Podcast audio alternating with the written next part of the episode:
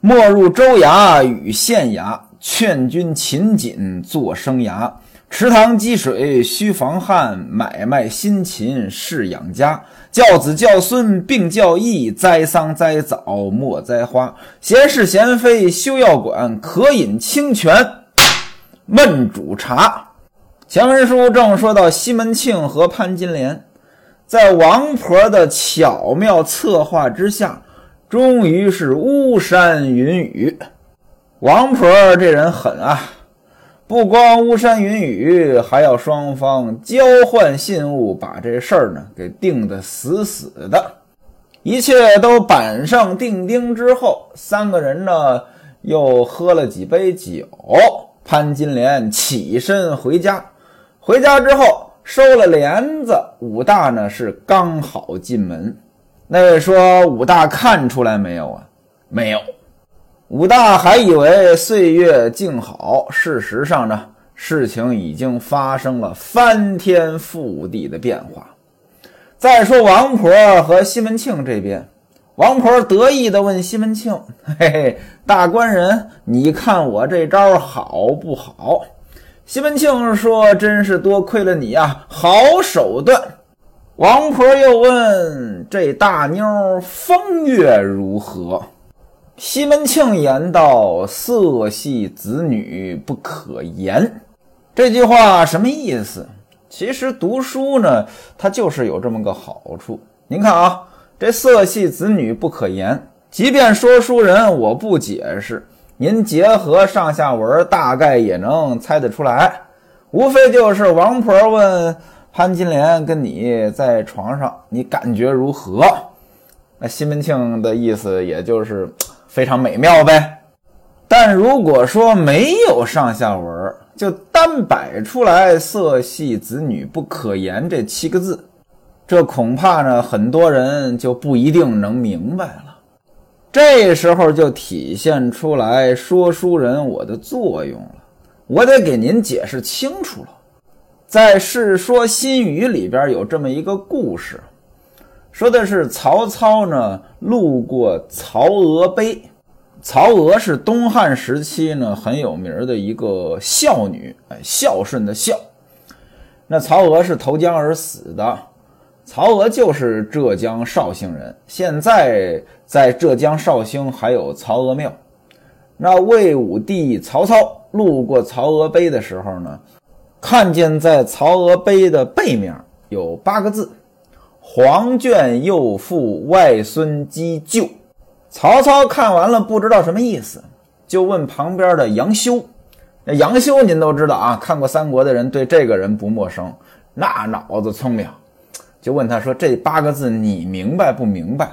杨修说：“我明白。”曹操说：“那你先别告诉我，我想一想。”往前又走了三十里，曹操呢说：“我已经想明白了。”那咱俩呢，把咱俩的理解呢，各自呢写下来对一下，结果一对呢，一样。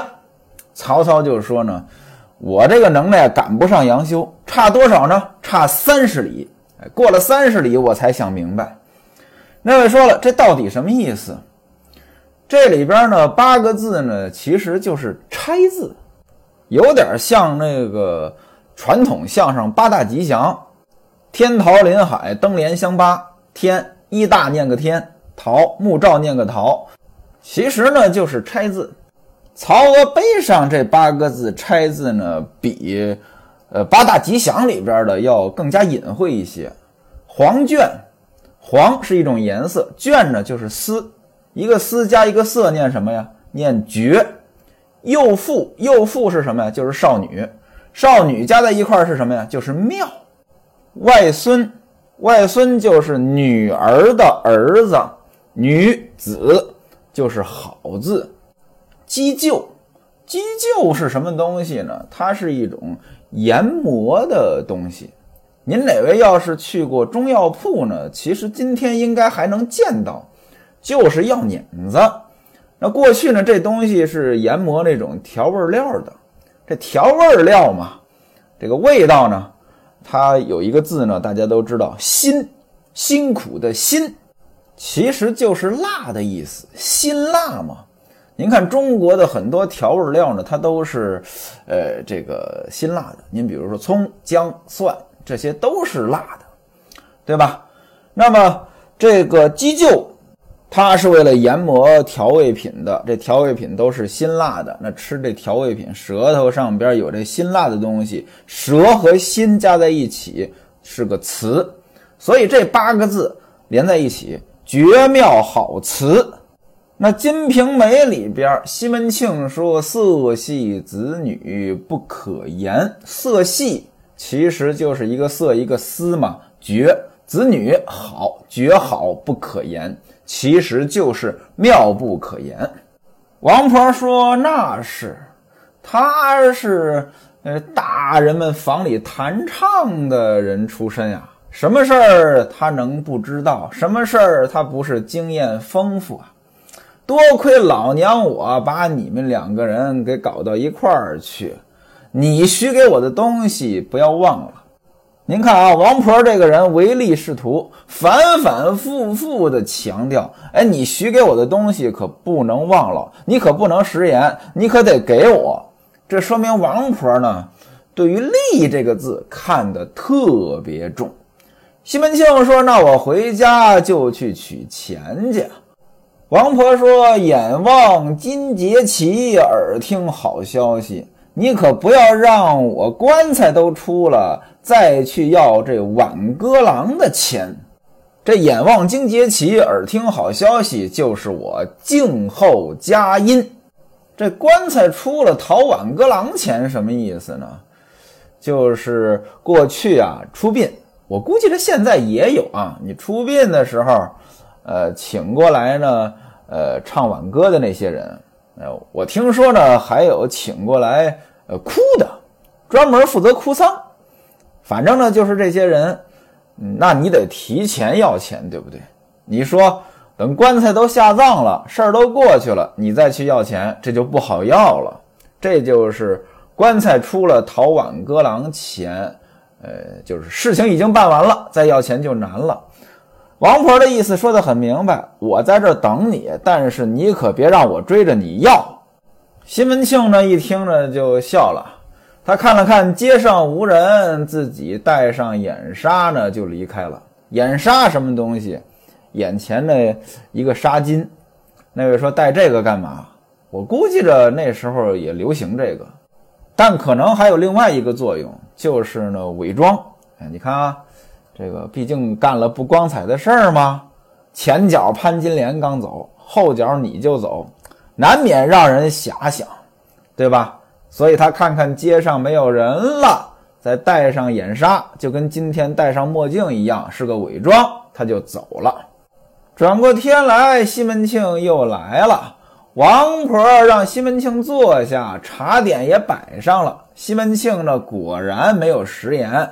从袖中呢掏出来一锭银子，十两给了王婆，这就叫财帛动人心。这银子是凉的，握在手里，这心可是热的。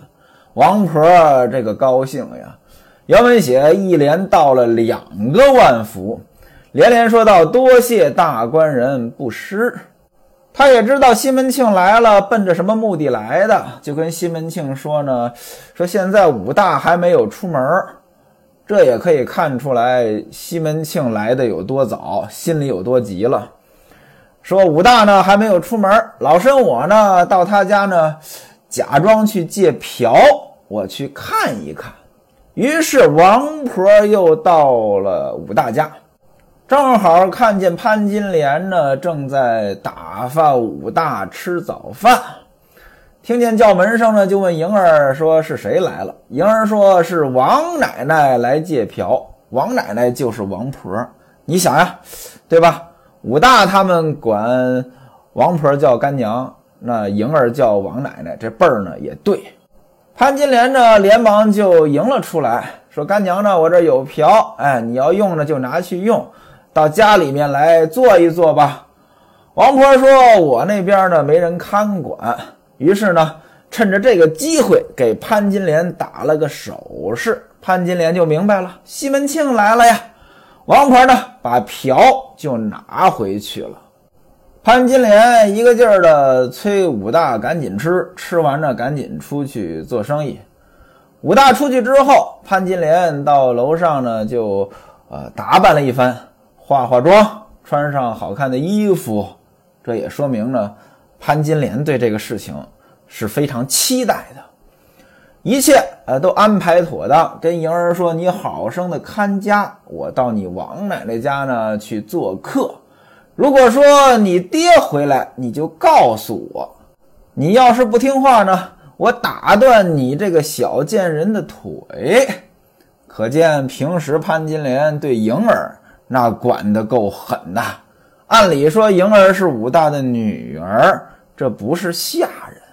潘金莲呢，应该是莹儿的继母，没有对莹儿这么说话的。但是潘金莲哪管得了这些呀？吩咐妥当，潘金莲呢就来到了王婆的茶馆里。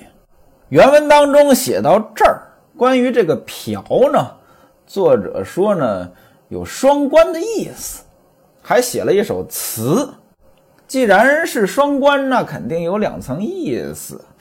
但是说书人我才疏学浅，我也搞不懂这个词呢，我就给您说一说，是这么写的啊。说这瓢是瓢，口小身子大，你又在春风棚上嫩儿高，到大来人难要，他怎肯守定颜回，甘贫乐道，专一趁东风水上漂？也曾在马房里喂料，也曾在茶房里来叫，如今弄的许由也不要，赤道黑洞洞葫芦中卖的什么药？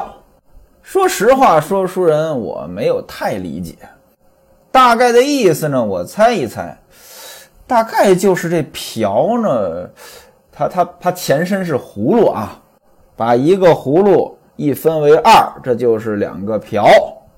这说书人呢，经常用一个定场诗：远看忽忽悠悠，近看飘飘摇摇，在水面上一沉一冒，一沉一冒。有的说这是鱼肚。有的说这是虽跑，虽跑就是膀胱啊。二人打赌江边桥，也不是葫芦，也不是瓢。那位说到底是什么呀？俩和尚洗澡，这不是葫芦，不是瓢，就是因为这葫芦和瓢它本身是一种东西，把葫芦分成两半，这就是两个瓢。那么这首词呢，大概就是把潘金莲呢比喻成葫芦。啊，小时候呢，呃，长得挺高的，呃，长大了之后呢，这个也够不着。那他呢，不肯像颜回一样甘贫乐道，这苦日子他过不了。颜回，孔夫子的徒弟，家里很穷，《论语》当中说：“一箪食，一瓢饮，在陋巷，人不堪其忧，回也不改其乐。”家里穷的不行了。吃不上喝不上的，住的也差，别人呢都觉得这日子没法过了，但是颜回觉得，哎，这日子还不错。那这句呢，大概就是说潘金莲呢不可能像颜回一样，呃，甘贫乐道。呃，一阵东风刮来，这葫芦掉下来了，掉到水上呢，开始漂泊。那大概呢就形容潘金莲的身世，被卖一回，又被卖第二回，又怎么到了武大这儿。那么各种经历都有了，那这瓢呢，也可能在马房里喂料，马房喂马的地方，拿这瓢呢，呃，就是舀这个草料喂马，也可能在茶房里边，呃，舀水用，呃，反正就是各种经历太多太复杂了吧，弄得许由他都不要了。那位说许由是谁？许由是个大闲人，闲到什么程度呢？虽然他隐居，但是呢。尧舜禹的尧知道了，哎，知道他呢很厉害，于是呢就跟他说：“我把天下让给你。”但是许攸不要。其实这个不要呢，倒也可以理解，对吧？那我没有那么高的功利心，我就不干这个事儿也行。但是许攸这个人呢，我觉得还是挺怪的，怪到什么程度呢？他夏天呀，他在树上弄个巢，跟鸟似的，在那里边居住。冬天呢，找个山洞住，您说这能舒服得了吗？饿了呢，到山上去找食物吃；渴了呢，就去河边喝水。那过去人啊，在河边喝水，这个不过分啊。过去的河水呢，也比较清澈，跟现在不一样。但是他喝水呢，连个杯子都没有，怎么喝呢？直接用手捧一捧水来喝，这个当然也没什么问题。有人呢看到他这么喝水呢不方便呀，于是呢就给他一个瓢。许由呢拿过瓢来呢喝水，喝完水之后呢就把这个瓢呢挂在了树上。它有风啊，风一吹呢，这瓢它晃一晃呢，跟这个树叶摩擦呢，它就响。许由就觉得这声音太烦了，于是呢就把瓢呢给扔了。他就是这么一个人。那当然了，这个故事里可能有很多的隐喻。也许呢，许由觉得这个瓢沾染了世间的那些东西，他不喜欢，所以呢，这里边可能是形容潘金莲呢，在这个世道上沾染了很多的不良的东西，所以呢，许由也不要了，没人要。最后一句话：“赤道黑洞洞，葫芦中卖的什么药？”大概呢，可能也是形容潘金莲，你到底是个什么货色？谁知道呢？大概就这个意思吧，我估计是这个意思啊。但说书人，我对这首词怎么双关理解的并不透啊。话说潘金莲来了，二人呢就又相见了，那真是郎情妾意啊。原文写两个人是并肩叠骨而坐，什么意思呢？两个人并排坐着，但是潘金莲把腿。放到了西门庆的腿上，并肩叠骨而坐。那位说了，你怎么知道是潘金莲把腿放到了西门庆的腿上，而不是反过来？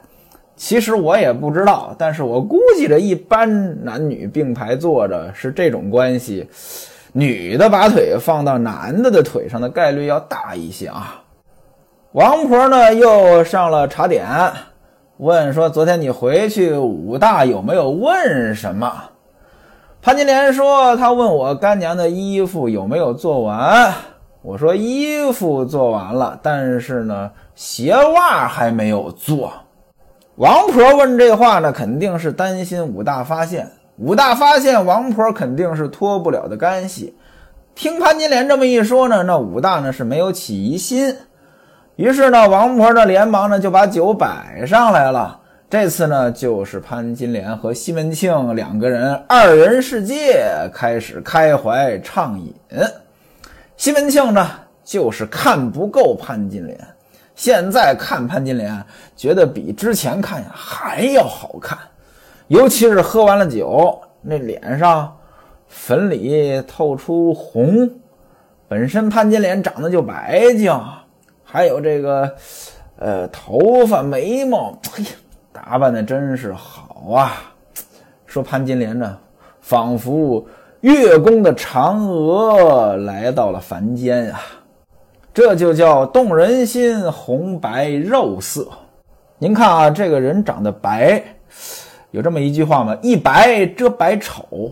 但这种白绝对不是纯粹的白，它里边呢是有肉色的，能透出红来，这才好看。你纯白肯定不好看。我记得我之前听过高英培先生和范振钰先生说过的一段相声，好像里边说，呃，那个跳舞，啊，说那女的呢，那个脸呢跟馒头那么白，然后捧哏的范振钰先生就说，那要是没有一点血色呢，也不好看。那肯定呀，您想哪位的脸要真跟馒头那么白，他好看不了。现在有些小姐姐们化妆呀，化的妆太浓太厚了，整个脸呢就都是刷白了，也看不出来肉的颜色。我觉得这也不好看。西门庆呢一个劲儿的夸，把潘金莲呢搂在怀里，又把她的裙子掀起来看她的脚。那时候女人脚小啊，这是受追捧的，脚越小越好看。这咱们说过啊。西门庆看她的小脚。说他的小脚呢，恰刚半叉，这什么意思？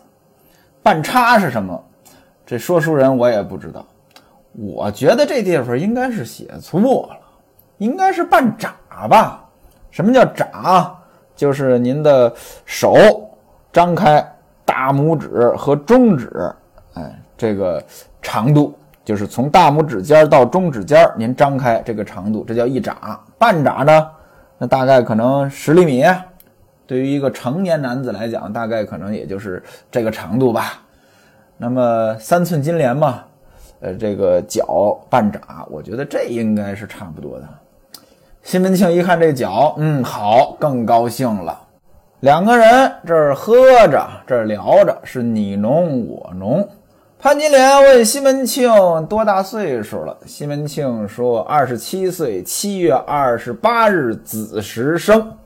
潘金莲又问家中有几位娘子，西门庆说除了正妻还有三四个，但是没一个好的，没一个我满意的。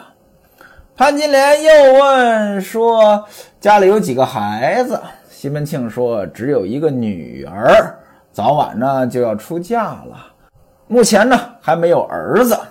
两个人呢，就你一句我一句的这么聊着，无非就是打情骂俏。西门庆呢，从袖子当中呢取出来一样点心来，用舌尖儿喂潘金莲，这个动作很亲昵了啊。西门庆取出的这个点心是什么？原文写。银川新金果面儿盛着香茶木樨饼，香茶木樨饼，木樨其实就是桂花啊。香茶木樨饼呢，它就是一种点心，这味道呢很香。这种东西呢，它不光是是点心，它还有口香糖的功效，又能去味儿，又能提神。在古代啊，有条件的女子呢爱吃这种东西。西门庆呢，肯定也是投其所好。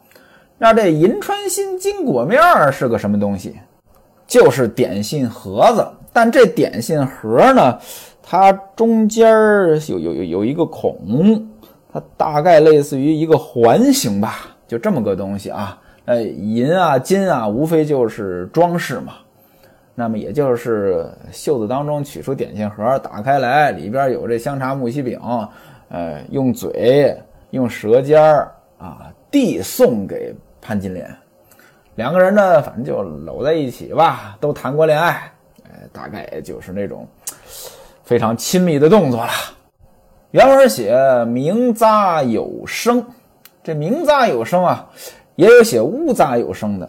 呃，鸣和乌，一个是口加鸟，一个是口加乌鸦的乌，都差不多啊。这。鸣杂有声的意思就是接吻都有声音了，那接吻接得很激烈啊。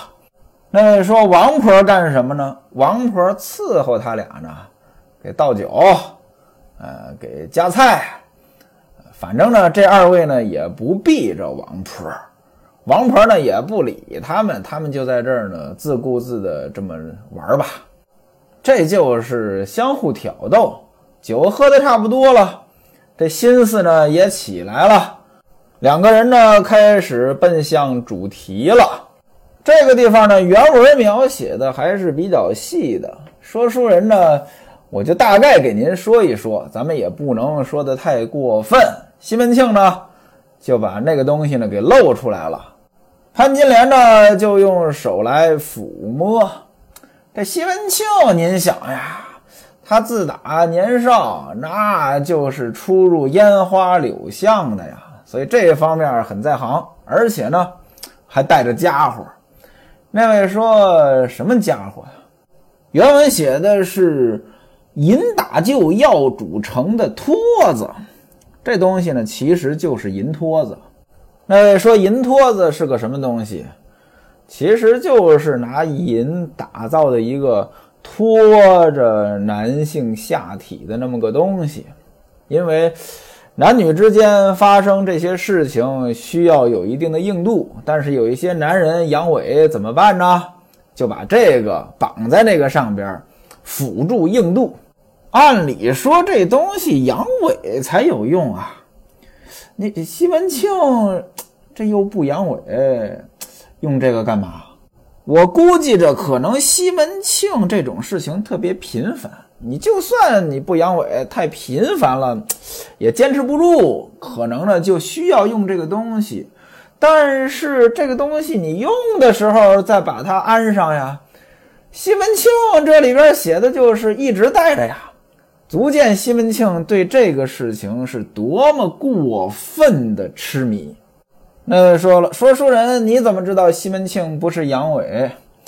这原文当中写的很清楚呀，我就不给您解释了，把原文呢给您照着说一遍：肾长大。红赤赤，黑须直竖竖，坚硬。一物从来六寸长，有时柔软，有时刚。软如醉汉东西倒，硬似疯僧上下狂。出聘入阴为本事，腰州旗下做家乡。天生二子随身便，曾与家人斗几场。西门庆呢，这就露出来了。潘金莲呢，也就开始脱衣服。西门庆顺手往下一摸，这一摸，那真是大吃一惊。